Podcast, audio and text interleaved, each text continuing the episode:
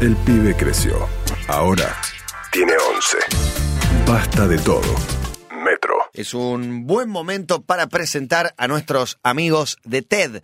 TED X Río de la Plata, TED X Joven Río de la Plata, próximamente aquí en, en nuestra ciudad, de la mano de eh, Santi Bilinkins y quien hoy nos trae tema, el señor Jerry Garbulski. Buenas ¿Cómo tardes. están? Jerry. ¿Qué tal? Bien, ¿cómo está usted? Muy bien, muy bien. Y hoy nos preguntamos Sí. si Internet nos hace estúpidos o no. Fuerte la pregunta, sobre todo para gente tan internética como ustedes. Bueno, no sé si queda alguien que no sea muy internético. Hoy, hoy quedan pocos, pero, pero todavía hay algunos. Y es interesante porque últimamente hay muchos pensadores, mucha gente que escribe, eh, que cree que sí, Internet nos hace más estúpidos en algunas dimensiones. Entonces nos vamos a preguntar si es así o no.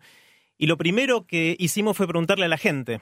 Ajá. Hicimos una encuesta que todavía está en curso eh, para ver qué opina la gente respecto a cómo Internet lo cambió a cada uno de ellos. Ajá. Eh, los que quieran responder todavía pueden hacerlo. El, el link en internet es core.to barra estupí. Eh, si entran ahí, eh, pueden completar la encuesta hasta el final del programa y después vamos a hacer un sorteo de colecciones de Oblogo entre los que respondan. Pero les cuento lo que respondió la gente hasta ahora. Dale. Tuvimos 550 respuestas y resulta que la mayoría de la gente que respondió dijo que Internet lo impactó positivamente. Sí. Dicen cosas como tengo más información, puedo acceder a la información más rápido, más barato, más conexión con más gente, eh, me impacta en cómo trabajo, cómo me entretengo, cómo interactúo con, con el resto de la gente. Hay gente que dice mi vida es antes de Internet y después de Internet. Es un gran hito en la vida de la gente. Alguien dice conocí a mi marido por Internet hace nueve años y soy muy feliz. Otro dice me conecto con el mundo gracias a Internet desde un pueblito de 2.000 personas. Eh, hay gente que dice que aprendió a tocar el piano a través de YouTube. E inclusive alguien dice que simplifica la búsqueda de leyes contables. Mirá vos, todas las cosas que alguien puede aplicar en su vida con una computadora o algún dispositivo móvil, ya Internet empieza a estar más a mano.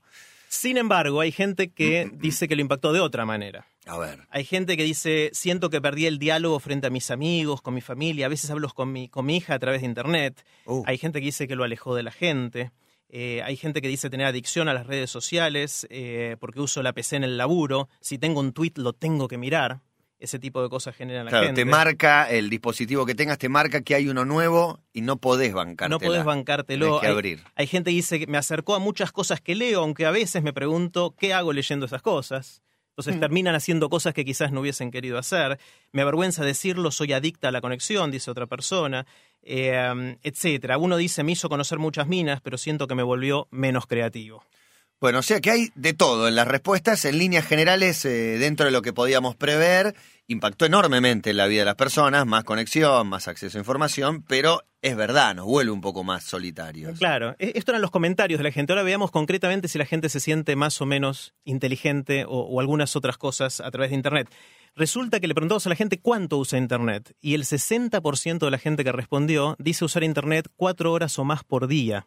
Qué difícil medirlo. Para nosotros eh, lo discutimos mientras contestábamos la encuesta acá y pensamos, las cuatro horas que estamos al aire, que estamos conectados las cuatro horas, ya cuentan como, como cuatro y además te digo lo que ¿Horas haga en casa. o conexión Claro, bueno, eso, eso es parte pasiva? de Internet, que uno hace mu- lo que se llama multitasking, es decir, hace sí. muchas cosas al mismo tiempo. Gente en el laburo está, está puesto internet las 10 horas que labura. Claro. Claro. Me parece, por lo que lo estabas leyendo, estaba pensando como en otra cosa, como siempre que pienso en otra cosa. Eh, no, pero estaba leyendo y digo, todas las virtudes y todas las contras que le encontró la gente a Internet, me dio la sensación que podrían haber sido las mismas que le encontraron cuando vino la televisión, por ejemplo. Claramente. Y vamos Sería a hablar... tan aplicable a eso, me pareció, ¿no? Sí, totalmente, Ah, y a muchas ya, otras ya no tecnologías. comemos, pero me informa, pero pierdo el tiempo, no hay charla en el hogar, me parece todo aplicable a lo que fue. Cada avance tecnológico me parece que te ha aparejado el mismo conflicto en, la, en nosotros como sociedades. Claramente, y en un rato les vamos a contar algunas historias de algunos de esos cambios tecnológicos que, que son increíbles a, ver, a pesar de haber pasado hace un montón de tiempo. Ahora los tomamos como habituales. Claramente. Resulta que solo el 5% de la gente dice que se siente significativamente menos inteligente. Solo el 5%. Ahora, el 10% dice sentirse significativamente más superficial. El 13% se siente menos creativo. El 20% dice tener menos conexión con otros. Y el 43% dice tener significativamente más problemas para concentrarse. Ah, ah, El ah. 43%. Qué y es más, detalle. si uno se fija en los que usan cuatro horas o más Internet, ese porcentaje sube al 50%. Es decir, la mitad de la gente que usa mucho Internet dice tener problemas para concentrarse. Y eso ya es un cambio no menor. Y a más uso, este, digamos, de los que más la usan, menos se concentran, podríamos decir. Claro, tiene más dificultades para, para hacerlo. Hoy hablamos de la procrastinación. Esto de Volvé a explicar qué es procrastinear. procra- procrastinar. Procrastinar. Procrastinar, estoy diciendo bien. Que es esto de hacer algo de menor importancia para postergar algo de mayor importancia, ¿no? Y eh, decíamos que Internet te lleva un poco a eso. De, bueno, tengo que, no sé, inclusive. Pusimos el ejemplo, vamos a pagar, tengo que pagar una Sí. cuenta en, en, En el en- sitio de, de pagas las cuentas. Sí. Y bueno, pero voy a poner un tweet primero. Estoy por pagar las cuentas. O chequeo mi Facebook antes. Chequeas algo y al final ¿No? pasó una hora y media y vos todavía no pagaste, capaz que te tenés que ir y no la pagás, o capaz que sí la pagás. Pero esa hora y media es la, la gran trampa de. Un jueguito, lo que sea. Y, bueno, y ni que hablar si lo que tenés que hacer no es en la computadora, sino levantarte y salir de la Oh, habitación y mucho y salir peor. de tu casa. Mucho peor. Es difícil. Ahora, podemos preguntarnos por, preguntarnos por qué pasa esto, por qué una herramienta, una tecnología que usamos nos impacta en, en la mente. Si uno piensa genéticamente, nuestro cerebro está preparado no para prestar atención a una sola cosa, sino a muchas. Eh, los hombres de las cavernas tenían que estar mirando para todos lados porque una novedad en ese momento podía ser que venía un león. Claro. Y si no lo veías, sonaste. Eh, sos cena del león. Eh, entonces, nuestra mente no está preparada genéticamente para prestar demasiada atención a una misma cosa al mismo tiempo. Sin embargo, desde que apareció la imprenta y nos inundamos de libros, desde que apareció la televisión y empezamos a, a enchufarnos a la tele de alguna manera, durante esos 500 años desde la imprenta hasta hoy, pudimos hacer cosas y leer durante muchas horas, en los últimos 50, 60 años mirar tele por muchas horas y estar enfocados en una sola cosa. Entonces quizás, quizás Internet con su diversidad de estímulos lo que está haciendo es volvernos a presentar esa posibilidad de hacer las cosas que nos son más naturales a nuestro cerebro, que es mirar para todos lados y responder a los estímulos que nos van sucediendo en nuestro, en nuestro entorno. ¿no? Se nota, Jerry, en las generaciones eh, que han nacido con Internet, para nosotros impactó en nuestra vida de una manera porque hay un antes y un después. Yo tuve educación este, sin Internet, que lo- con, na- con total naturalidad hacen eh, cuatro o cinco cosas a la vez. Eh, no sé, me, me parece que Internet es la única explicación posible de por qué puede alguien hacer cinco cosas a la vez. Para mí era imposible. Multitasking. Hasta que veo el multitasquismo de, de mis hijos Claro. y digo, no, bueno, ellos nacieron Internet en el jardín ya, más que en la Claramente. primaria. Y claramente. le decís, "Ah, ¿para qué tenés la tele prendida si estás jugando a la Play? ¿Para qué estás con la Play si estás No, es la tele y prendida, la la Play vez? y la compu, pero la compu no es que está haciendo algo, está haciendo cuatro cosas en la compu. Tiene un video, chatea y habla con no sé quién y, Claro. y hace la tarea en el medio de todo Claro. eso. Sí, y bueno, dentro de un rato les vamos, vamos a, a pasar una conversación que tuvimos eh, con Hernán Casiari, que es uno de los principales referentes de la cultura en Internet, eh, y a él le, le preguntamos también cómo cambió su vida antes y después, pero eso vamos a hacerlo dentro de un rato. Antes, querría que pensemos por un segundo en por qué pasa esto. ¿Por qué pasa todo lo que estamos diciendo? Resulta que el cerebro es bastante plástico, es decir, el cerebro puede ir cambiando y en- con la ciencia moderna tenemos el lujo hoy de poder mirar al cerebro pensando. Eh, con los distintos exámenes y, y análisis que se le puede hacer al cerebro, uno puede ver, o los médicos o los investigadores pueden ver, qué áreas del cerebro se activan cuando uno hace distintas cosas. Mm. Y entonces se pueden hacer experimentos muy interesantes. Por ejemplo, agarraron unos monos Sí. y les dieron unas pinzas que necesitaban para acceder a cierta comida que si no usaban las pinzas no llegaban. Entonces los monos empiezan a usar las pinzas y después miran el cerebro cómo eh, refleja el uso de las pinzas. Y Ajá. después de un tiempo de usar las pinzas, los monos activan el mismo lugar del cerebro que utilizan para mover sus partes del cuerpo. Es decir, los monos consideran a las pinzas, después de un tiempo de usarlas, como parte de su cuerpo, como una extensión natural de su cuerpo. La incorporan, digamos. Claro, y esto es una herramienta, en el sentido amplio de la palabra, una herramienta que usan los monos y que les impacta la cabeza, les impacta la mente. Otro ejemplo muy divertido son los taxistas en Londres. Londres tiene la reputación de ser uno de los lugares más difíciles y donde es más difícil ser taxista. Les toman exámenes muy difíciles para, para hacerlo y en general uno que un taxista que tiene la licencia lo es por toda su vida. Resulta que hicieron análisis también de cómo funciona el cerebro de los taxistas en Londres y la zona del cerebro dedicada a la orientación espacial en estos taxistas está muchísimo más desarrollada que en el resto de la población. Es decir, el cerebro de ellos se fue adaptando plásticamente a sus necesidades y al tipo de cosas que fueron aprendiendo. Mira vos, la capacidad de adaptación en el eh, muestreo del taxi, ¿no? Que es una actividad de altísimo riesgo. Claro, entonces nos preguntamos si, si cosas como el taxi o una pinza para los monos nos puede cambiar el, el bocho, el- el mo- la mente, el cerebro, ¿qué pasa con cosas tan eh, mucho más profundas o más distintas como el lenguaje o la escritura? Eh, entonces, eh, tomemos la escritura, por ejemplo. Sí. Santi nos va a contar una historia interesante. Sí, que, digamos, cuando uno piensa en un invento novedoso, piensa en cosas como Internet o cambios revolucionarios. Sin embargo, un, un invento eh, que tuvo una relevancia impresionante hace muchos años atrás es el espacio entre las palabras.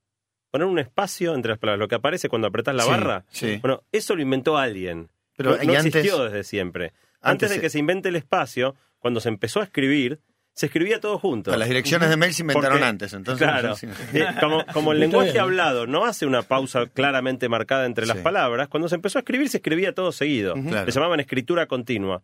Y un ñato se le ocurrió y dijo, ¿y si ponemos un espacio entre las Un palabras? genio. Un genio. Sí. Un genio. Ahora uno, uno se imagina que el espacio está desde hace millones de años. No, el espacio tiene mil años nada más. Claro, es verdad. Ahora que muchos, pienso. Muchos miles de años escribiendo sin poner espacios entre las palabras. Y esta pava, esto que parece una pavada, tuvo un impacto enorme, porque por un lado, antes de la invención del espacio, escribir era muy difícil. Eh, Y entonces no escribía en general el que era escritor, sino un escriba. Claro. Una- el- vos dictabas y era otra persona la que escribía lo que vos le dictabas. Eso hacía que, por ejemplo, en la literatura, un género como puede ser la literatura erótica, no existía, porque daba un poquito de, de calor estarle dictando un cuento Claro, erótico claro. al escriba. Pero sobre todo cambió la lectura. Porque hasta ese momento leer también era muy difícil. Uno solo podía leer en voz alta para que re- recuperar esta cosa del lenguaje hablado, escuchándote en voz alta podías entender dónde empezaba y dónde terminaba cada palabra sin hacer tanto esfuerzo. Y entonces vino otro gran invento, que es la lectura silenciosa. Esta manera que nosotros tenemos de leer, que agarramos, nos ponemos en un libro, nos quedamos calladitos y leemos, tam- tampoco existió desde siempre. Y cuenta en, en un libro San Agustín que allá por el año 380 eh, se encontró con un, fulano, un tal San Ambrosio, y lo vio y él narra, narra con sorpresa, ¿no? No saben lo que estaba haciendo. ¿Qué? Estaba en silencio con un libro y leía sin hablar. Eh, Y él lo cuenta con una fascinación como quien ha visto algo Por primera absolutamente vez. Revolucionario. Y dice literalmente, su vista recorría la página y su corazón exploraba el significado. Pero su voz guardaba silencio y no se movía su lengua. Wow. Un Eh, descubrimiento. Bueno, es increíble. Ahora, lo interesante también es que esto masificó la lectura, porque hasta ese momento leer en voz alta era una actividad muy, muy extraña, digamos, y también permitió el tipo de lectura con pensamiento que hacemos hoy en día, porque leer en voz alta y pensar es bastante difícil. Entonces es increíble cómo estas pequeñas cosas, uno de nuevo, ¿no? Se imagina como inventa una gran cosa Internet, y en realidad el espacio entre las palabras o la lectura silenciosa transformaron radicalmente el pensamiento humano. Yo los invito a hacer un experimento cada uno de, de ustedes, eh, que es el siguiente. Traten de mirar una palabra y no leerla. Mm, ¿Y, y qué, en qué pienso? Dame es un como reemplazo. es como un porque- dibujo, es Sí. como estás mirando una figura. O sea, no pensar en el significado de esa palabra. Es algo prácticamente imposible. No se puede. A ese punto se metió el lenguaje en nuestros cerebros desde que nos educan de chiquitos. Y hasta tiene un significado. Es imposible también sacarle el significado. La, la- la palabra además te lleva a pensar en diferentes cosas. Claramente, claramente. Es interesante, y acá yendo a una de las cosas que decía Cabito antes, cómo estas tecnologías fueron impactándonos en el pasado. Hay, hay un debate muy famoso entre Sócrates y, Platón. Hace 2500 años, estos señores en Grecia tuvieron un debate muy parecido al que estamos teniendo ahora, pero respecto a la palabra escrita. Ajá. Sócrates, que era famoso por no escribir y por hablar, decía que si adoptamos la palabra escrita, vamos a estar arruinando nuestra memoria, vamos a estar eh, echándonos a perder, vamos a corrompernos. En cambio, Platón argumentaba por el otro lado, decía, gracias a escribir vamos a poder extender nuestra memoria y vamos a poder lograr cosas que antes no podíamos. Se Claro. parece mucho al Es tipo de el cosas que estamos diciendo de ahora. sí, claro. claro. Nosotros creemos que somos originales, pero hace 2500 años estos señores estaban teniendo exactamente Ganó el mismo Platón. debate. Quiero Yo decir que, que- ganó Platón y que eh, Carlos Saúl I Anillaco tiene las obras completas de Sócrates también. Yo, yo creí que era original diciéndote lo de la tele, mirá dónde la llevaste vos. 2500. Platón. a- al otro extremo. Y bueno, obviamente hay, hay un montón de historias que se pueden contar de palabras, pero desde el hecho de, de acuñar nuevas palabras y cómo nos influye, el hecho de que hayamos, de que Lalo Mir haya popularizado trucho en su momento. ¿Sí? ¿Fue que- Lalo? Fue La- Lalo, Lalo el que inventó la palabra trucho. No sabía que había sido Lalo. Sí, Lalo Maestro. fue el que, no sé si la inventó o la popularizó, no sé, pero algo tuvo que ver en, en toda la Yo creo historia. que la En inventó. Bangkok, o en, eh, ¿no? Sí, en Bangkok. esa época. Sí. Piensen que todo lo que pasó con esa palabra desde ese momento, ahí es una nueva categoría que tenemos con la cual describimos cosas que pasan y antes no teníamos esa palabra y no hay una buena creer palabra. que existió alguna vez la Argentina sin que podamos describirla usando la palabra trucha. Eh, Se ¿no? usaba falso. Lo que pasa es que no es solo falso. Tiene muchas acepciones, me parece, todas Es casi un parecidas. sinónimo de la argentinidad hoy en día. Y sí, lo trucho, ¿no? no nos Sí. define en muchos casos. Hay, Mirá cuando hay- lo sea colectora. Oh, no veo ese día.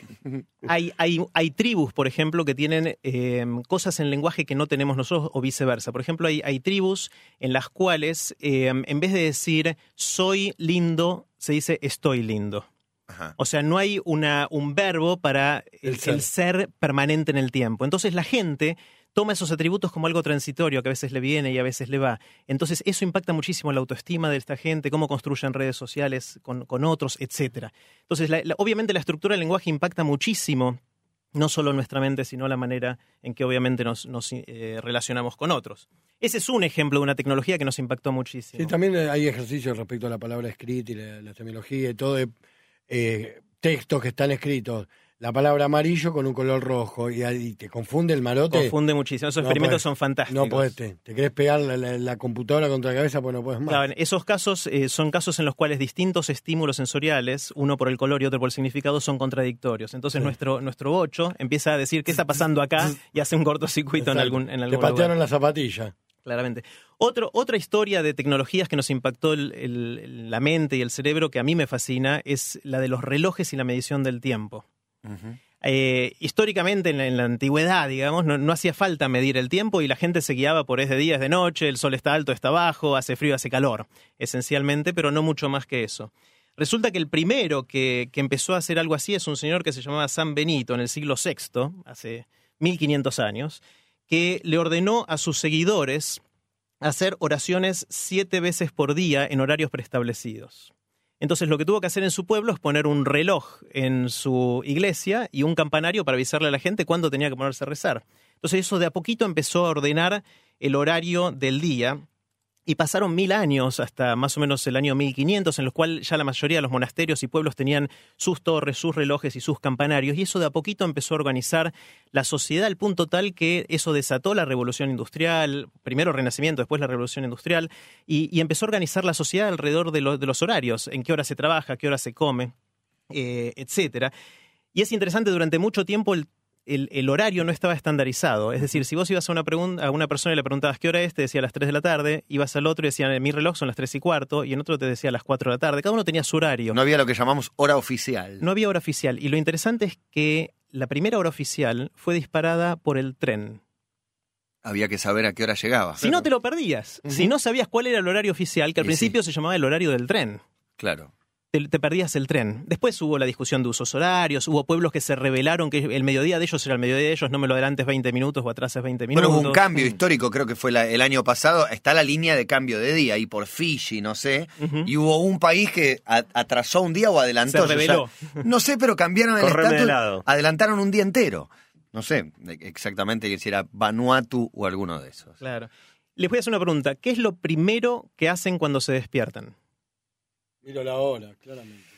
Sí, miro la hora, miro Sí. la hora. Suena el despertador, de Suena hecho. el despertador, ves la Y, a- hora. y aunque y te en Los Ángeles, mirá la hora, me quedé dormido, no sonó el despertador. Pero aunque no te despiertes con despertador, Mirás la también hora. miras la hora. Yo sé. Y sí, No. puedo seguir durmiendo. ¿no? No, creo que no. Por ahí, si no tenés despertador, ni, ni obligaciones. Oh, sí. Sí, Sí, sí. sí, no, sí, sí, a sí. ver qué hora es, a ver si tengo Sí, hambre. sí, Medio sí, que, sí. Claro. ¿Querés que el reloj te diga qué tenés que hacer? poné- Para que saber si tengo sueño o no, miro y calculo cuántas horas dormí. Si veo que Claro. dormí poco, tengo sueño. Si veo que dormí mucho, estoy Sí, la descansado. pregunta de cuándo estoy. Claro. Pero y el instinto lo tiene adormecido. Bueno, instinto. 100%. Hay, hay mucha gente, hay mucha gente que le preguntás si tiene hambre y mira el reloj. Mira el reloj, once y cuarto. No, no tengo hambre, no, No. es hora de comer todavía. Claro. Eh, No. De hecho, esto es una hipótesis personal mía, para nada que- testeado. la hora que es y no comí. Y no come, No, claro, sí. claro. Me salteé tal comida, ¿no? Eh, mi hipótesis no testeada científicamente es que parte de la obesidad se debe a que hay que es hora de comer, hay que comer. Cuando antes nos guiamos por el hambre, tengo hambre o no tengo hambre, como o no como, digamos. Sí. Y el problema del gordo es que muchas veces come sin hambre. Muchas veces. Claro, Yo Claro. conozco un gordo que le pasa. Y Le sin pasa. reloj. Sin reloj, no, usa, no usa reloj. Bueno, yo les, les voy a contar una historia cortita. eh, de joven, de adolescente, con, con tres amigos estábamos de mochileros en el sur. Ajá. Eh, y en el sur, de ver- en verano, se hace de noche como a las 11 de la noche. O sea, hay luz hasta muy tarde. Y este era un día súper encapotado, en, lo cual, en el cual es muy difícil saber, mirando el sol, qué hora es, si es tarde Claro. o temprano. Día Batman. Y dos de los amigos nos confabulamos implícitamente con los otros dos y empezamos a adelantar nuestros relojes. Éramos los únicos que teníamos reloj y empezamos a decirle que era más tarde que la hora que era. Al punto tal que eran las 5 de la tarde y nosotros les decíamos que eran las diez y media de la noche y es- nuestros dos amigos estaban muriendo de hambre y se querían ir a dormir. La el- sugestión. La sugestión y cómo el tiempo nos condiciona cómo nos sentimos, ¿no? Y qué raro lo que pasa, por ejemplo, en Ushuaia. Yo fui muchas veces allá. En verano, los días eh, tienen luz solar hasta las 11 de la noche. Sí, Hasta las 11 de la tarde, en realidad. Claro. Y es muy extraño lo que te pasa con tu biorritmo. Tenés sueños a horas muy extrañas, tenés Claro. eh, hambre en momentos donde supuestamente no tenés que tener, no podés conciliar el sueño fácilmente. Ni hablar la de los con- lugares donde eh, hay seis- un trimestre de, este, De- de que- sol. De sol, exactamente. Pones. nos comimos un cordero abajo del monte Olivia a Sí. las 10 de la tarde. Con el 10 sol de la tarde. 10 de la tarde con sol pleno nos comimos un cordero. Muchos mensajes, la vida pasa cada vez más rápido porque vivimos conectados, eh, la vida es otra si apagás el móvil, la computadora, la tele, etcétera, pero no lo soportamos ya y tenemos que volver a conectarnos. Sin internet no podría hacer mi trabajo, hago renderings, animaciones para países que no conozco, que nunca pisé, trato con personas que jamás voy a ver. Ahora con internet pierdo un 30% del día laboral paveando. Eh, ¿Quién inventó la ruedita del medio del mouse? Internet me dio trabajo. ¿Por qué soy dibujante, historietas, ilustrador? Antes de acceder a una editorial o empresa fuera del país era casi un trabajo complicado enviar dibujos por correo. No sé si llegaban y nunca respondían. Ahora se hizo todo mucho más fácil para mi rubro. Lo difícil es que ahora competís con gente de todo el mundo que envían sus trabajos de cualquier lado. Pero creo que para el trabajo de dibujantes de historieta, Internet suma mucho. También vamos a comprobar qué tanto altera la vida de un escritor, de alguien que escribe blogs y novelas y cuentos. Claramente, en un minuto Hernán Casiari nos va a contar eso, pero antes una observación importante. La gente en la encuesta dice que lo que más le impacta es la capacidad de concentración. Eso es lo que más le impactó a Internet. Y Santi tiene una historia para contarnos al respecto. Sí, hace un par de años atrás, cuando tuve esta oportunidad de estar tres meses estudiando en la NASA, teníamos delante nuestro muchos de los oradores más increíbles igual- del planeta. Punto, un segundo. Tres meses estudiando en la NASA y pasa como... No, pero ya, ya hablamos de esto y sé, vamos a pero volver a hablar de en algún momento- Singularity Ujú. University. University. Singularity. ¿Qué tal el nombre? Ujú. Eh, bueno, ahí teníamos delante nuestro muchos de los, de los tipos más grosos del planeta dándonos charlas, y yo me daba cuenta que no podía mantener la concentración, que estaba por ahí Qué. Hay un interesadísimo. chavo muy grosso y va diciendo, la puta, no estoy escuchando, no estoy prestando Claro, pero yo, me- yo decía, pucha, ¿por qué no puedo escuchar si yo quiero estar acá? Y me, me enfocaba en la charla y a los 15 minutos me daba cuenta que otra vez me había distraído y yo estaba chequeando Facebook, estaba chequeando mail, estaba tuiteando. Mientras hablaba un grosso de los Mien- grosos. con grosos adelante. Qué maleducado. Y, y, bueno, pero vos sabés que en ese momento me preocupé mucho, pero después empecé a mirar a mi alrededor y me di cuenta que a todos mis compañeros les pasaba lo mismo. Ajá. En algún sentido me tranquilicé porque me di cuenta que el problema no era solo mío, en otro sentido me intranquilicé aún más porque me di cuenta que ninguno de todos mis compañeros era capaz de mantener la concentración por más de 15 minutos. Vamos a hacer la peor camada de la, ma- de la NASA, dijiste. Bueno, en definitiva lo que está pasando es como una cultura de la brevedad, ¿no? O sea, Twitter con esta idea de solo decir lo que tengas que decir, pero solo en 140 caracteres, TED con las, las charlas, contar lo que tengas para contar, pero solo en 18 minutos, y son un- una señal de estos tiempos, ¿no? De que todo tiene que ser cada vez más corto, más fugaz, y hay una, una historia interesante. Ken Robinson, que es una de las charlas más populares, más vistas que existen de TED, la charla de TED de 18 minutos la vieron 12 millones de personas Ajá. una, una versión de la, la misma charla, pero de 50 minutos de largo, la vieron solo 150 mil. O sea, No nadie tiene la paciencia de comerse 50 minutos. A mí, dámelo Aún cortito. sabiendo que es algo que te va a fascinar, encantar, buenísima. modificar, Con, e- interesar. con esto que vos estás diciendo, ¿no deberíamos revisar un poco más el método de enseñanza o la educación de los chicos, de esas jornadas eternas que también. tienen en los colegios? Vamos a hacer una columna específicamente sobre eso porque es un tema apasionante. No hablo nunca más. Da para, da para mucho. Eh, pero para cerrar esta, esta historia, en definitiva creo que lo que está pasando es que con la hiperestimulación que recibimos de, de- tantas cosas al mismo tiempo, esto del multitasking, vamos perdiendo la capacidad de estar concentrados en una sola y se nos genera como una especie de compulsión, ¿no? No poder agu- aguantar de estar mirando qué está pasando en Twitter. A mí me pasa mucho también por no estar jugando con mis hijos y me descubro a mí mismo que agarré el celular y estoy mirando mail. Y digo, pero pará, pará, pará, estaba jugando con los chicos, ¿qué hago con el teléfono en la mano? Lo Aparte, guardo. no sigo es que te vibró, chicos. vos chequeás Yo- yo a ver si... Yo solito. Y me doy cuenta que lo agarré, no sé ni por qué lo agarré. Lo guardo de nuevo y a los 10 minutos sin darme cuenta lo tengo otra vez en la mano. ¿viste? Sí, pero ¿para qué hago? Yo Ese movimiento creo que lo repetimos casi todos. ¿no? Pero aumenta los niveles de ansiedad entonces. Ah. Estar conectado todo el tiempo a internet. Aumenta los niveles de ansiedad en cuanto a sentir que siempre tenés que estar al tanto de todo lo que está pasando y te genera cierta cosa como de gratificación inmediata, ¿no? El tweet te da ahora ya algo que te gusta, mientras que un libro, una, algo más largo, requiere como toda una capacidad de espera antes de disfrutar. El tweet es como... La Igual que- es una desgracia que el tweet le gane un libro. Absolutamente, y en definitiva tal vez estamos perdiendo un poco la posibilidad de estar realmente presentes acá donde estamos, ¿no? Yo estoy acá, pero estoy relojeando el mail y agarro el celular y estoy tuiteando y estoy realmente acá. Santi, lo que nos estás diciendo es que en la clase en la NASA estaban todos los alumnos en la Luna. No. Estuvo muy bien. Bien, Jerry. Estuvo bien, Bien, tío. Jerry. Pero ¿por qué no nos dimos cuenta ante estas cosas? No sé, yo te pongo un ejemplo. Yo hace un montón de años, casi 20, criaba perros. Y en la crianza de perros había tenido un handler, que es como un entrenador de perros, y se sabe, si es el que cría perros, sabe que el perro más de media hora para enseñarle no te presta atención. Es media hora y el perro ya pasa cualquiera.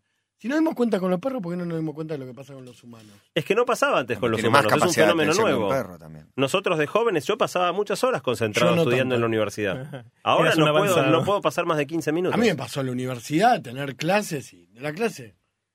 No, pero está, no da mucho. Pero yo también creí muy disperso, pero me di cuenta que por algo somos amigos. Bueno, pero en el colegio te decían que esos módulos de 40 minutos estaban hechos estudiando a los chicos y sus picos de atención. Está bien, pero tenés en esos 40 más 40 más ibas 40. y volvías, ibas y volvías. ¿Vos no es decís que los ahora 40 va- minutos de... Módulo de 10 minutos y recreo de 50? No lo No sé. sé.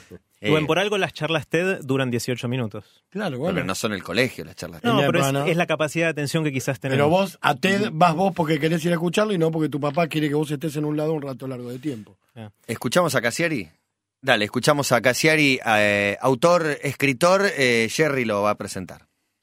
Bueno, Hernán, te cuento que querríamos conversar con vos. Eh, no sé si viste últimamente eh, que a Cristiano Ronaldo le están poniendo detectores en las piernas. No, no, no lo había visto. Le pusieron detectores en las piernas y en los ojos y en distintos lugares para tratar de entender cómo funciona, ver si la ciencia puede de alguna manera descubrir por qué hace lo que hace y cómo lo puede hacer. Y entonces nosotros nos planteamos en, en el programa de hoy eh, cosas que o ideas que fueron cambiando eh, cómo nuestra mente funciona. Y una de esas ideas, obviamente, es Internet. Algo que nos pasó en el mundo y que hizo que a la gente que viviéramos antes y después algo nos pasara en la cabeza. Y entonces lo que querríamos hacer con vos es la gran Cristiano Ronaldo, es decir, hacerte un encefalograma. Mirar qué le pasó, qué le pasó a tu cerebro, digamos, en el 2002 versus como lo tenés hoy. Dale, dale, dale, dale. Bueno, entonces, le- le- la primera pregunta que pon- hacer... Poner el cable, poner el cable en la... O sea, ahí te ponemos el cable en la En la cabeza. Hernán. Eh, Unos sensores en el cerebro. dale. claro, y si tuvieras que decir primero, a, a grandes rasgos, ¿qué fue lo que cambió en tu cabeza? Así alto nivel, lo primero que te surge. ¿Qué cambió si te comparas 2002 versus 2012? Eh, yo creo que la necesidad, la, la, la necesidad de, de, de poder ser ermi- ermitaño y, y no morir en el medio. Me parece que, que fue el cambio más grande para mí, que soy antisocial, que no me gusta conversar con nadie, ni ir a cenas, ni nada. La posibilidad de estar encerrado en un, en un lugar en pijama y poder, y poder hacer lo que se me antoja desde ahí. Ese es un cambio enorme, ¿no? O sea, tenés Es- la es llegada, la llegada que siempre soñaste tener sin sacarte las pantuflas.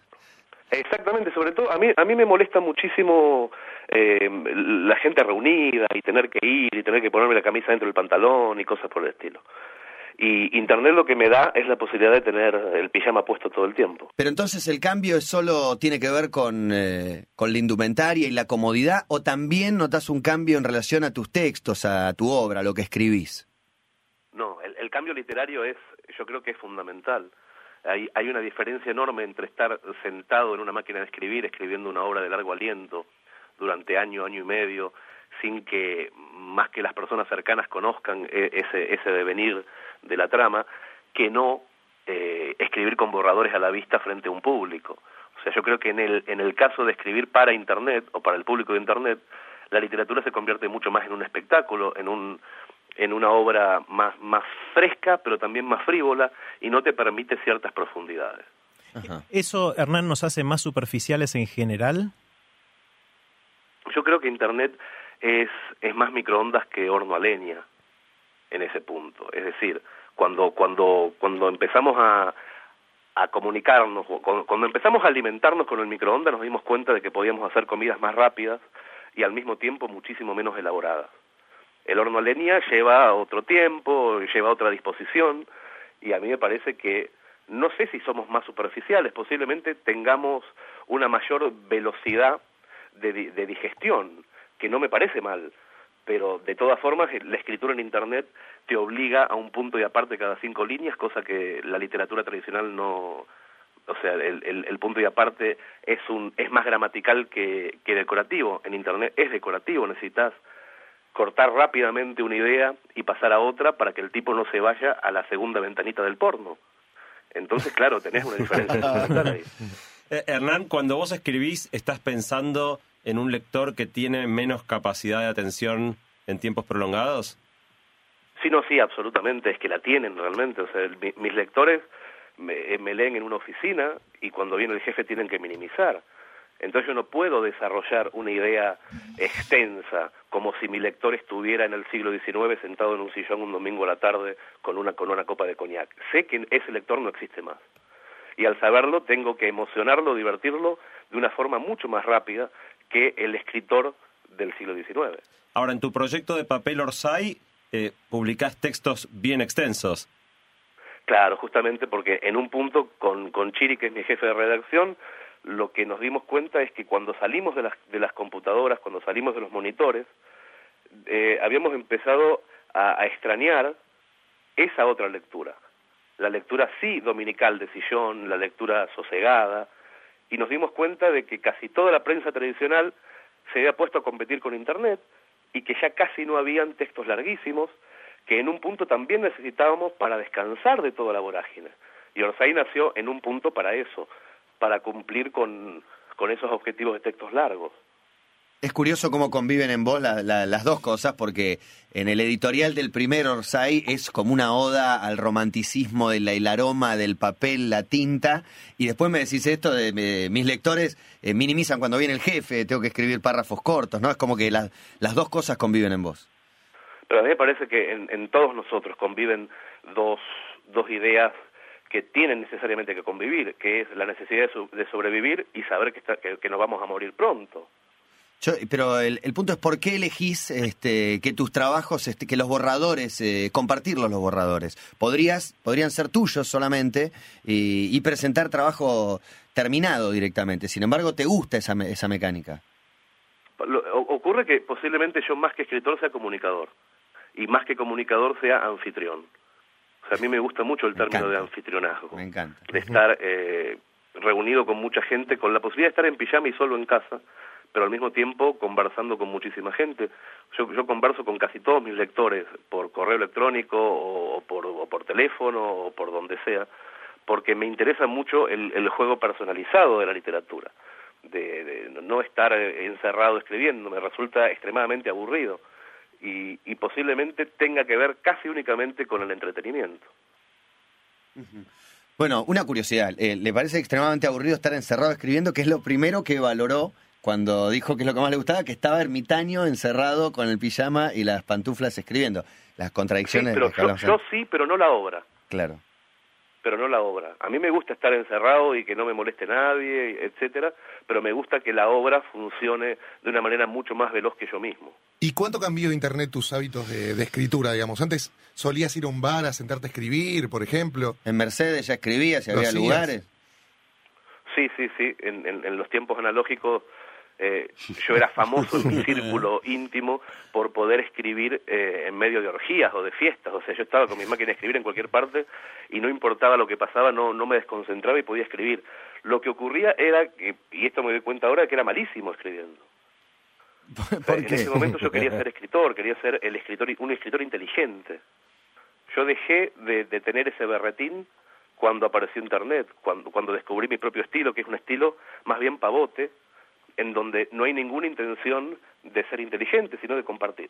¿Y cómo pudiste abandonar esa, esa pretensión de, de tener un lugar en el mundo de la literatura, que es totalmente genuino aparte? Eh, me di cuenta de que no lo iba a conseguir en ningún caso, escribiendo de la manera que lo hacía. Yo creo que cuando empecé a escribir Más respeto que soy tu madre, que fue la primera cosa que escribí en Internet, lo escribí realmente para siete personas, para la gente que había quedado en Mercedes cuando yo me vine a vivir a España, y no tenía ningún tipo de pretensión. Yo creo que dejé de tener pretensiones, y en el exacto momento que dejé de tener expectativas respecto a mi futuro literario, empezó a ocurrir que descubrí una voz interna que había estado callada porque a mí mismo me parecía demasiado pava. Y esa voz pavota terminó ganándole a, al altanero, supongo, al que, al que quería ser inteligente en los 90. Hernán, ¿hay algo del Hernán de antes de Internet que extrañas? Sí, hay, hay una cosa, pero me parece que, se llama la juventud. me parece que se llama eso. Yo a veces lo, lo eh, me equivoco y creo que es una cierta frescura o es un cierto desparpajo, pero me parece que se llama la juventud. Claro, y la juventud hoy crece con Internet, algo que no nos pasó a nosotros, claramente, ¿no? Eh, van a ser muy, muy distintos a nosotros. Sí, hay, si hay una cosa que a mí me, me gusta mucho de lo que, de lo que estamos haciendo ahora, es que pibes de 18 o 25 años están, están contentos con lo que hacemos. Que tiene de bueno esa frivolidad o, esa manera de escribir que parece más una, una charla desgrabada de una sobremesa, es que hay, hay, que hay pibes que, que empiezan a leer por ese lado y eso me encanta. Y ese estilo que decís que es medio pavote y medio frívolo, esconde un contenido más profundo, ¿no? Eh, esconde una obra que no, que por ahí es como una especie de trampa para el lector que se engancha, quizá desde lo pavote que puede llegar a ser uno cuando está frente a una computadora leyendo cosas de internet, pero vos lo utilizás, digamos, vos hablabas de que descubriste el estilo pavote. Ahora hay una intención en ese estilo.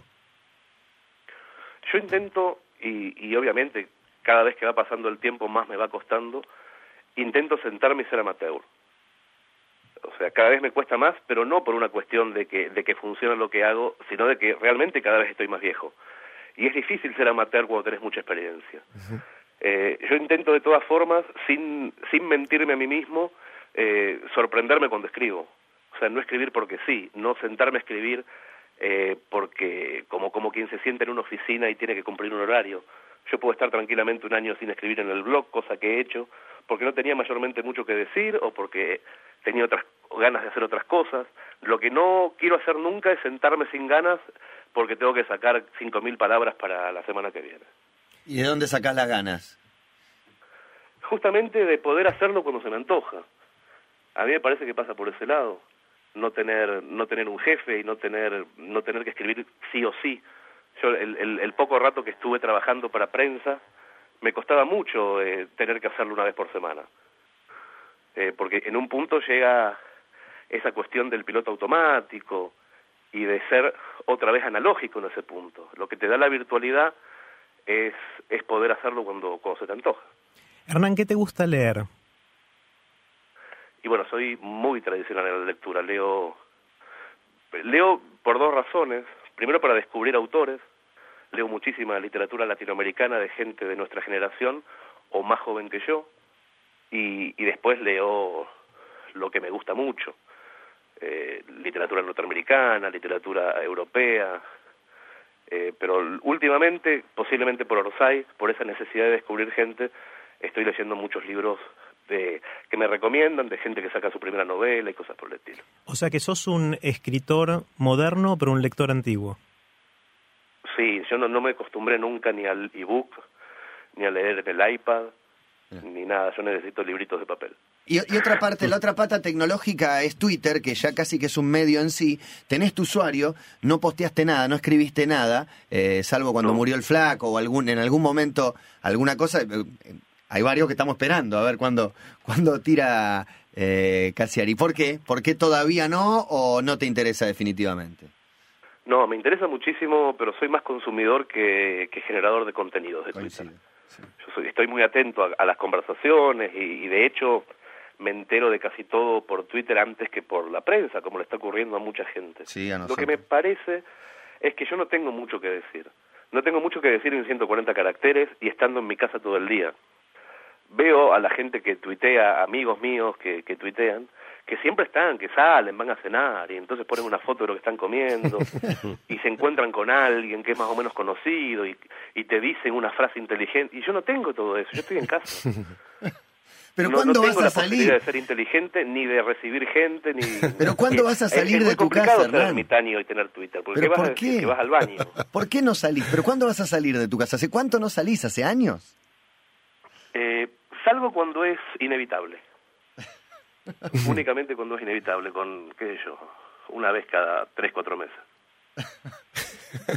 Está muy bien. Le cortaron la luz, tiene que salir. Está muy bien.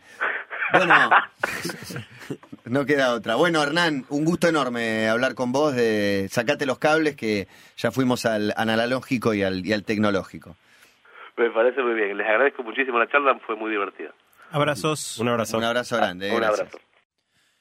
Hernán Casiari era el que charlaba con nosotros, que grabamos el otro día junto con, con Jerry para interpretar un poco más esta idea de eh, que convive un analógico y un tecnológico dentro del mismo escritor. Claro, y una de las cosas que se suele decir de nuevas tecnologías es que nos impactan dependiendo, para bien o para mal, dependiendo de cómo las usemos. Es una frase bastante hecha que la gente dice. Pero la verdad es que lo que estamos viendo y que vimos hoy a lo largo de todos los ejemplos que dimos es que muchas veces estas tecnologías nos impactan de maneras más sutiles de las que nos imaginamos. Eh, y está bueno ser consciente de eso. Eh, es muy difícil controlarlo, eh, pero al menos seamos conscientes y vemos que, veamos qué queremos hacer con eso cada uno de nosotros. ¿no?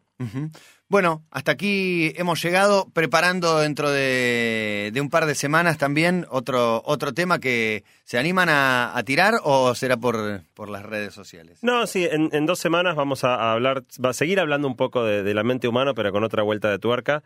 Uno tiene la idea de la mente humana como algo maravilloso, ¿no? Como la- ser capaces de escribir la novena sinfonía de Beethoven, plantear la teoría de la relatividad, sentir emociones, ser capaces de recordar cosas que pasaron hace 20 años. Y sin embargo, la, mente humana está llena de fallas. Y fallas no que ocurren, a veces uno se equivoca, pero no, no fallas puntuales, sino fallas sistemáticas. La mente hace cosas mal todo el tiempo. Eh, por ejemplo, somos la única especie animal con capacidad para planear hacia el futuro, pero por ahí planeamos meses ponernos a dieta y después todo nuestro plan se cae ante el cruce de la primera torta de chocolate. Recordamos cosas de hace 20 años, pero no nos acordamos que desayunamos ayer a la mañana.